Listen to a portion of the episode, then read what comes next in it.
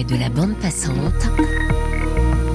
Alain Pilot, Cécile Bonissi. Si j'ai un point commun avec Marilyn, enfin un tout petit point, c'est à cause d'une chanson qu'elle a chantée divinement, qui s'appelait My Heart Belongs to Daddy. Mon cœur appartient à papa. Et là, là, Marilyn est devenue toute proche parce que moi aussi, j'aimerais chanter une chanson pour mon papa.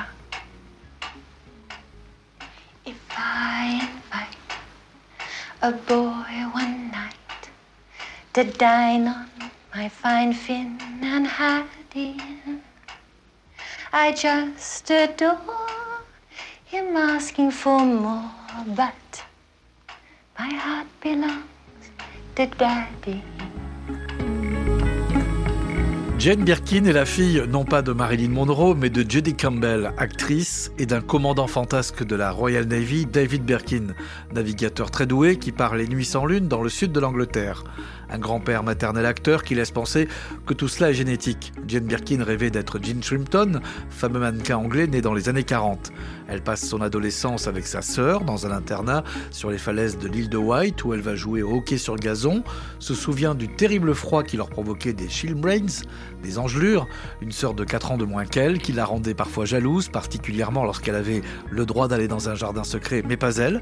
Jane se rappelle aussi des fraises qu'elle ramassait sans être autorisée à les manger, juste réservé aux petits.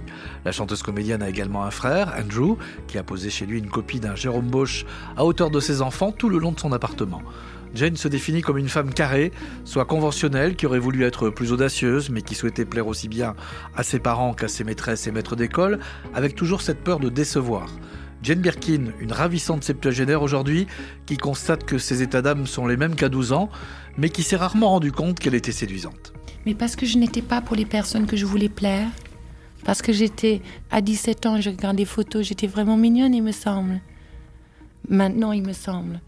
Mais on m'a quitté quand j'étais enceinte, on est parti avec quelqu'un d'autre. De personne que je voulais plaire, je n'ai pas su comment le garder. Et mon frère, quand j'avais 12 ans, non, peut-être 14, j'ai mis une robe pour la première fois, j'étais en haut de l'escalier, et pour la première fois, j'ai mis une robe en couleur turquoise que ma mère m'a fait fabriquer pour mon premier bal. Et j'étais en haut de l'escalier, je trouvais que j'étais en tout cas nouveau. Et mon frère m'a regardé, il a dit, c'est fini. Je dis, mais pourquoi c'est fini? Il a dit, tu n'es plus un garçon. Ces seins qui m'ont pas poussé, je suis absolument certain qu'il y a eu un freinage parfaitement cérébral pour essayer de lui plaire le plus longtemps possible. Mais curieusement, je ne crois pas non plus que c'était du tout une attitude sexuelle. C'était une attitude amoureuse, je pense. Et j'ai tombé dans la banalité des filles, parce que me voilà avec une robe turquoise, avec les cheveux un peu faits, avec les maquillages sur les yeux, alors que j'étais dans ses vêtements à lui, que je volais, que je coupais mes cheveux, que j'essayais de rentrer dans son école. Alors après ça, je me suis dit, c'est bon. J'ai basculé dans le camp de l'ennemi. Je me suis mariée six mois plus tard.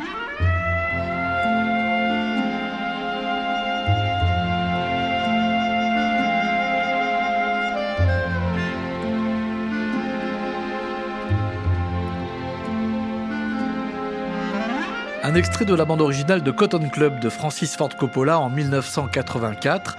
La musique est signée John Barry, le compositeur britannique que Jane Birkin épouse en 1965 aux grandes dames de son père.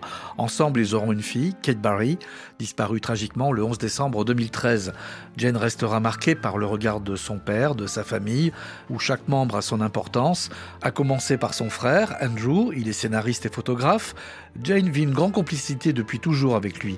Des parties de cache-cache enfant, en passant par les mots qu'elle déteste comme fruits, qu'il lui chuchote à l'oreille pour la rendre dingue, ou bien l'exposition photo qu'il consacre à sa sœur fin 2019, début 2020, intitulée Jane B. Jane, évidemment, ne tarit pas d'éloges à son encontre, tout comme lorsqu'elle évoque leur mère. Mon frère, il est la personne qui sait rendre fascinant les, les affaires des étoiles, les philosophies, les sciences mathématiques, la géographie, une fascination, une curiosité de tout. Il est en haute mathématiques maintenant, mais il a appris lui-même. C'est donc curieusement, il rend les choses plus intrigantes parce qu'il n'était pas de formation mathématicien, parce qu'il a tombé dessus plus tard, parce qu'il a un cerveau qui doit être la capacité d'à peu près dix fois le mien. Peut-être il a chopé tous les cerveaux, il en a laissé très peu pour un an plus tard pour moi quand j'arrive, parce qu'il est vraiment extraordinairement euh, curieux et fascinant. Et peut-être, évidemment, j'étais fascinée par lui dès le départ.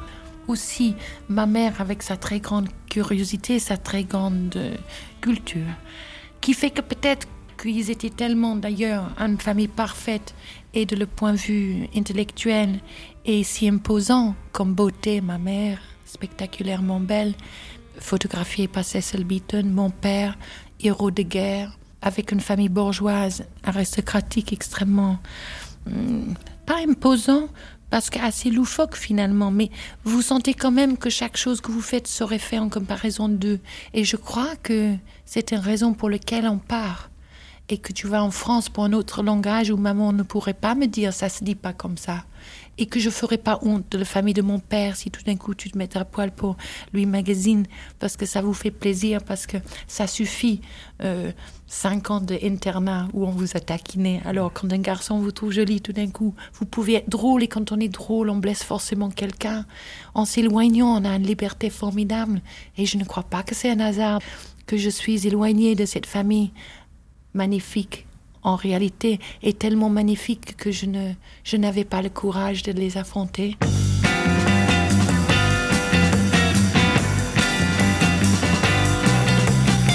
Jane Birkin arrive en France dans les bonnes années. C'est l'époque idéale où les Anglais sont champions de tout. Gene Swinton que l'on voit partout, les Beatles que l'on entend dans le monde entier, l'accent cockney, la révolution culturelle, le blow-up d'Antonioni inspiré par le photographe de mode David Bailey dans lequel Jane joue. On la trouve exotique. Jane fait partie de ce qui est chic à cet instant-là. De son Angleterre natale, elle est nostalgique d'une seule période. J'ai vraiment l'impression d'avoir pas connu des choses très intéressantes avant de, de venir en France. Donc à 20 ans, mais là, on parle de, les âges de 18, 19, 20. J'ai eu un bébé, Kate. Voilà ce que j'ai fait de mieux dans ces années-là. Sinon, c'était avant qui était bien. C'était adolescent qui était bien. Mais c'était surtout l'enfance. Et ça, ça me manque terriblement. À la disparition de sa première fille Kate, Jane Birkin se dit incapable de continuer à écrire, comme si elle n'avait plus le droit de s'exprimer dans ce brouillard. Ayant perdu toute confiance en elle en tant que mère, Kate, qui était restée anglaise, était sa complice, parfois sa boussole, parfois son opposante. Kate, pour elle, était terriblement humaine. Kate parle ici de sa famille d'artistes et de sa mère en particulier. Moi, j'ai eu la chance de rencontrer des gens euh, vraiment exceptionnels et d'être dans une ambiance de créativité euh, franchement pas banale. Avec Serge Gainsbourg, entre autres. Et, ma mère, et mon père, donc, euh, et ma grand-mère, enfin, parce qu'ils sont tous acteurs, soit compositeurs ou écrivains. Donc, j'ai vraiment baigné dans une, dans une très belle ambiance. Et alors, vous, quel genre de jeune fille étiez-vous? Très gaie, assez timide. Qu'est-ce que vous aviez envie de faire plus tard? Ma maman était quelqu'un de très engagé de, mm. depuis qu'on est assez petite, donc euh, c'est vrai que j'avais plutôt envie de m'engager. Elle nous a apporté quelque chose de très précieux, c'est-à-dire d'être attentif aux autres, ce qui, est, ce qui, est, très important. Kate à propos de sa mère Jane, mais si Jane a toujours su conserver cet optimisme, c'est sa famille qui lui a forgé ce caractère, particulièrement sa mère et Andrew, son aîné. Pratiquement chaque chose qui arrive, qui semble sur le champ d'être quelque chose d'épouvantable, eh bien, ça donne lieu à, à une affaire dont tu n'aurais jamais pensé. Mm. C'est vrai, et ça aide beaucoup de penser ça. C'est l'effet de papillon dont parle mon frère. Vous connaissez ce théorème. Ce qu'on décide de faire, ou encore plus grave, ce qu'on décide de ne pas faire, modifie tout. Donc chaque personne, petit ou grand, a son importance dans le vaste dessin du monde. C'est toujours bien des mésaventures. C'est toujours bien.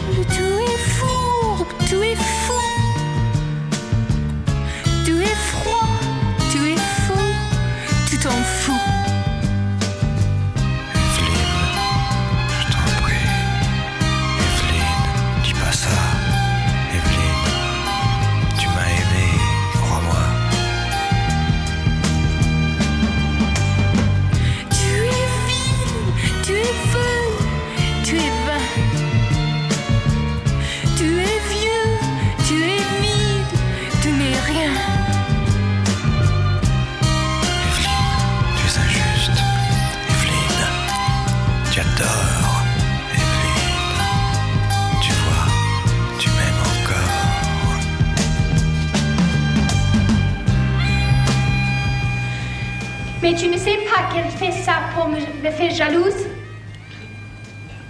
Ta femme, elle utilise l'enfant pour, pour te voir. Mais elle ne t'appose pas. Jamais, jamais un divorce. Moi, je sais. Michel, je... Attends. Tu m'attends. J'écoute. Non, tu ne sais pas. Tu ne sais pas toutes les choses. Je l'aime. Je sais que je l'aime. Je sais ça. T'aimes pas moi Un extrait du bout d'essai pour le film Slogan qui va sceller la rencontre Birkin-Gainsbourg. Jane Birkin va trouver une forme de liberté en arrivant en France avec cette impression que personne ne sait ce qu'elle fait vraiment, personne ne lui en veut de parler si mal. Son rapport avec les Français devient une love affaire, il l'adopte. Mais la véritable histoire d'amour, c'est avec Gainsbourg, l'un de ses premiers rendez-vous en débarquant dans l'Hexagone. Mais rien n'est acquis au départ. La première fois que je l'ai vu, Jane, c'est ce boudin anglais. Ah, la première fois que j'ai vu, j'ai trouvé. C'était pas son visage vraiment, c'était son façon d'être. J'ai trouvé horrible. En 1991, Jane se souvient de ce fameux tournage qui aurait pu mal tourner aux côtés de Serge. Il était mon terrible partenaire dans Slogan. On faisait un test ensemble et puis euh, lui il clopait dans un coin et puis il me regardait tellement révulsé que je me suis dit oh ben ça y est. Il avait vu Mary-Isabelle Hansen et j'étais sûre qu'il aurait préféré d'avoir elle dans le film. C'était nettement plus chic et nettement plus jolie. Et en plus, elle parlait le français. Alors que moi, j'arrive, je parlais pas le français, je me courais partout. Mais j'avais la seule chose qui était dans mon camp, si je peux dire, c'est que j'étais tellement affolée de ce que j'étais en train de faire, c'est-à-dire de faire un, un test dans un pays qui n'était pas le mien, ne sachant pas parler le français, et que ma vie perso était plutôt désastreuse, que j'ai mélangé le tout et ça fait que je pleurais plutôt bien, comme disait Serge. Mais enfin, il a dit il faut être gonflé. Moi, j'aurais pas fait un test en Angleterre si je savais pas parler l'anglais. il était aimable à un degré, mais il m'a quand même soufflé un peu de texte. Mais enfin, il y avait des événements de mai et finalement en juin, on était permis de venir en France et là, j'ai rendu compte que ce type que je croyais si allergique à moi était, était si timide et quelqu'un de tellement double de, qui cachait derrière cette, euh, oh, ce rouleur vraiment était, était magnifique parce qu'il m'a invité à danser et puis il marchait sur mes pieds. Je pensais ça c'est ça c'est divin, il sait pas danser. Il fait toute cette affaire de venir dans des boîtes de nuit mais en fait, il sait pas danser. C'était si touchant, c'était si inattendu. Et puis la suite on, on sait donc c'est très bien de marcher sur les pieds finalement.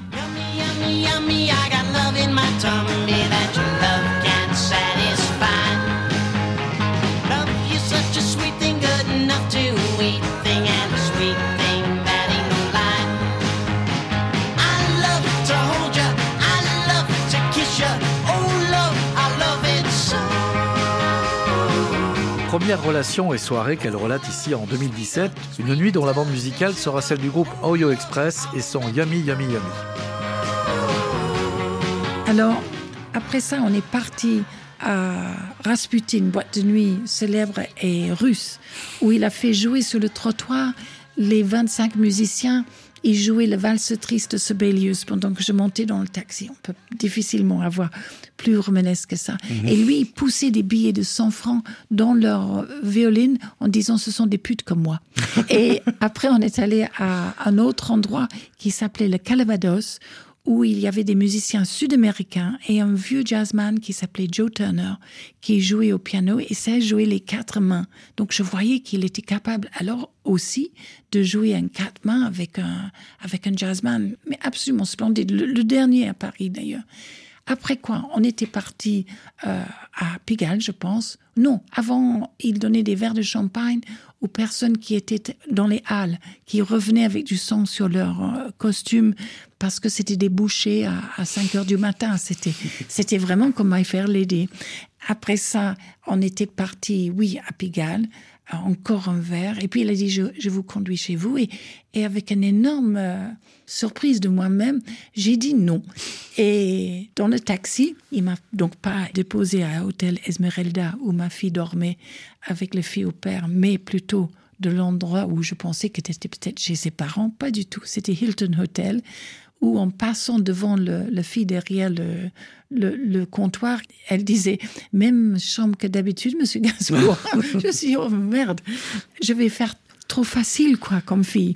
Et dans l'ascenseur, je faisais des grimaces à moi-même sur le 1, 2, 3, 4, 5e étage, tu sais, qui se voyait parce que c'était en brillant. Et arrivé dans son suite, je suppose, je m'éclipsais dans le salle de bain. Et quand j'ai sorti, bonheur, il dormait sur le dos.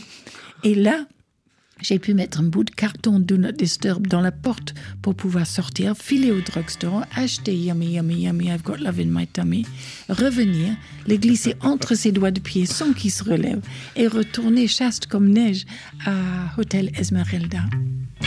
La Russie dont est originaire Gainsbourg et l'Angleterre d'où vient Birkin donnent un cocktail qui est une sorte de Bloody Mary très fort en vodka, Dixit Serge. De leur mélange en musique résulte un Bloody Mérotique. Nous sommes en 69. Gainsbourg et son Gainsborough ont pris le ferryboat. De leur lit, par le hublot, ils regardent la côte. Ils s'aiment et la traversée durera toute une année.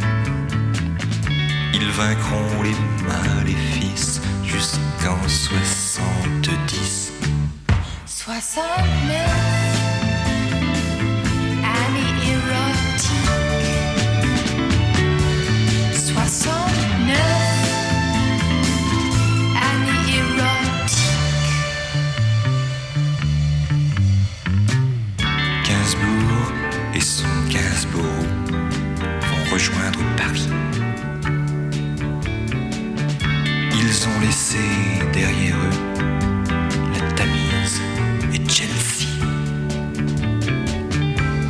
S'aiment et la traversée durera toute une année. Et que les dieux les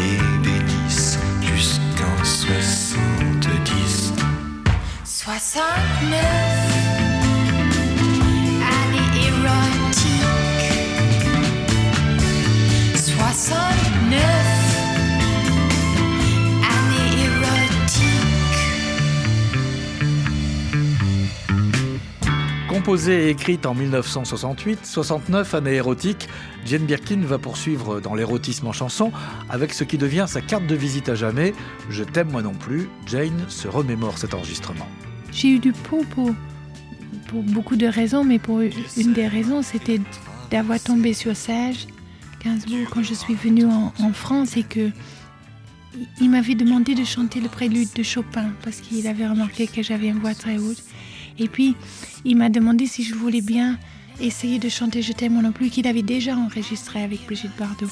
Alors, comme j'avais déjà entendu leur enregistrement et comme c'était extrêmement, ça donnait chaud sur le col, tellement c'était, c'était euh, troublant. Bon, je voulais pas le réécouter parce que je trouvais que c'était tellement bien justement que je voulais pas le réécouter.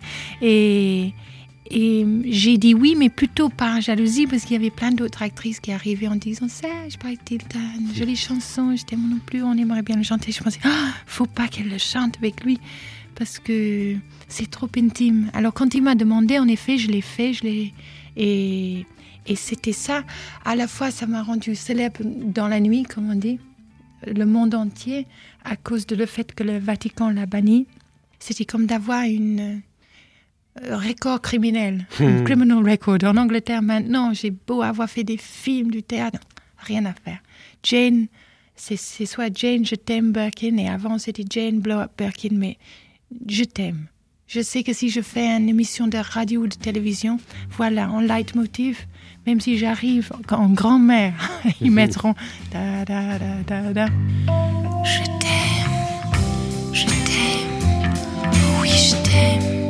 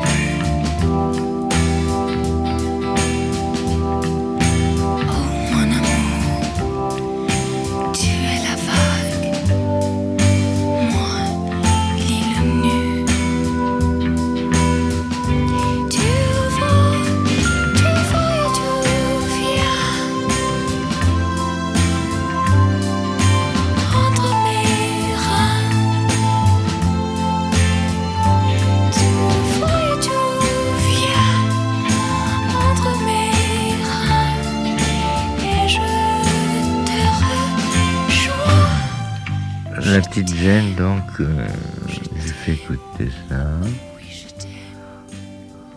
On trouve pas ça dégueulasse. Et je vais à Londres. Je dis rien, mais je. Si je, oh, je fais un single avec une petite anglaise Jane B. On enregistre et les techniciens arrivent. That's, that's a hit, Et je reviens à Paris et je dis je voudrais voir le Big Boss. Je bouscule tout le monde. Il écoute et le boss me dit Vous, en tant qu'auteur, vous risquez la tôle. En tant que musicien, vous risquez la tôle. Moi, en tant qu'éditeur, je risque la tôle. Alors, pour un 45, ça vous prend le coup. Vous retournez à Londres et me faites un 30 cm. Ce duo provocateur va bien entendu devenir scandaleux aux quatre coins de la planète. Cette chanson a été un symbole de liberté.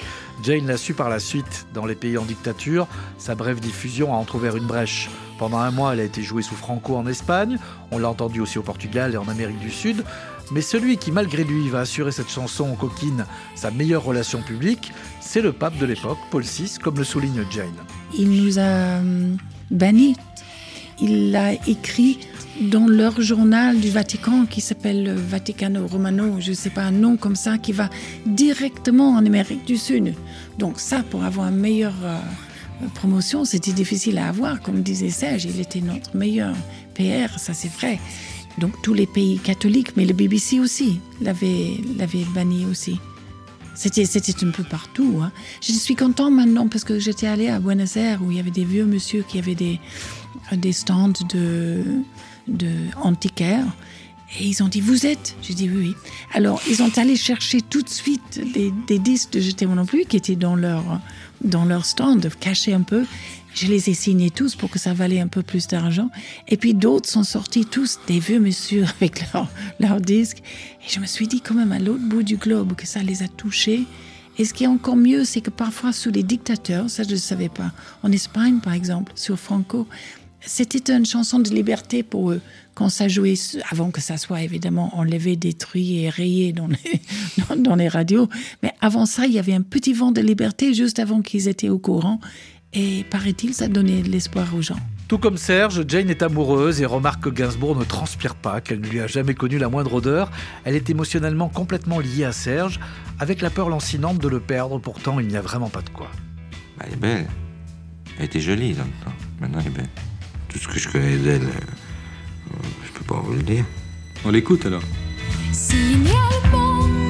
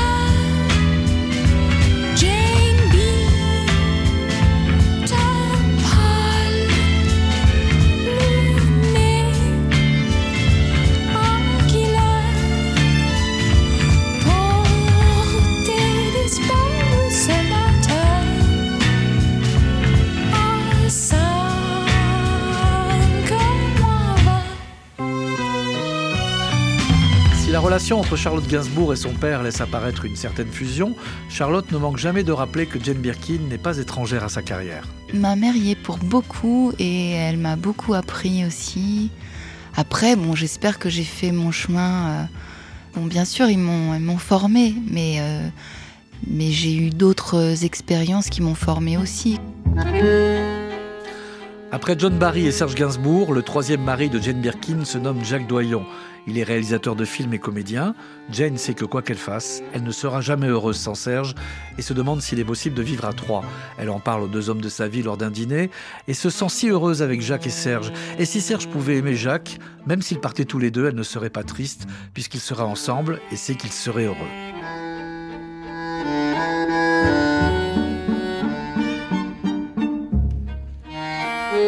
Un extrait de la bande originale du long métrage comédie de Jacques Doyon en 1987, musique signée Philippe Sard. De l'union Doyon-Birkin naîtra Lou Doyon. Comment arriver à faire émerger sa propre identité avec deux parents aussi connus? Beaucoup d'amour de ma mère, qui est quelqu'un de- d'extrêmement aimant et qui vous enrobe et vous protège. Donc depuis l'enfance, absolument protégée par une mère qui est absolument maternelle. Donc, euh, donc ça, pour sûr, ça fait du bien dans la tête. Et un père euh, extrêmement exigeant, extrêmement intègre, et en tout cas quelqu'un qui lâche pas. Donc c'est vrai que j'ai été élevée aussi par deux vrais travailleurs.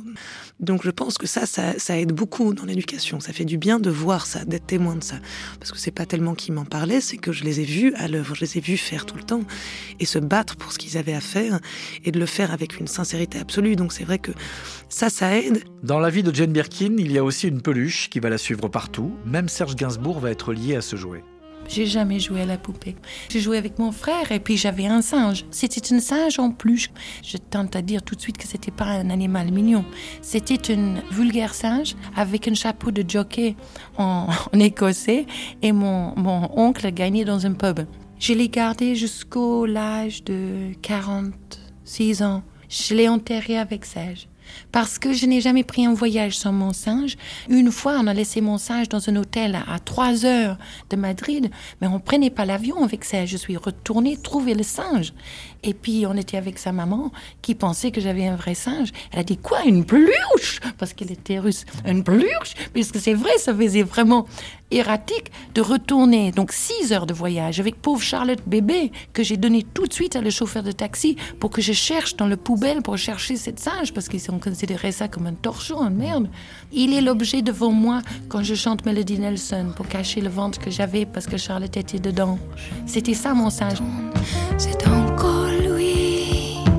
1973, Jane Birkin, encore lui, encore et toujours elle, dans le deuxième épisode consacré à cette chanteuse comédienne où vous allez découvrir la face cachée de son métier, son écriture rare et ses multiples collaborations.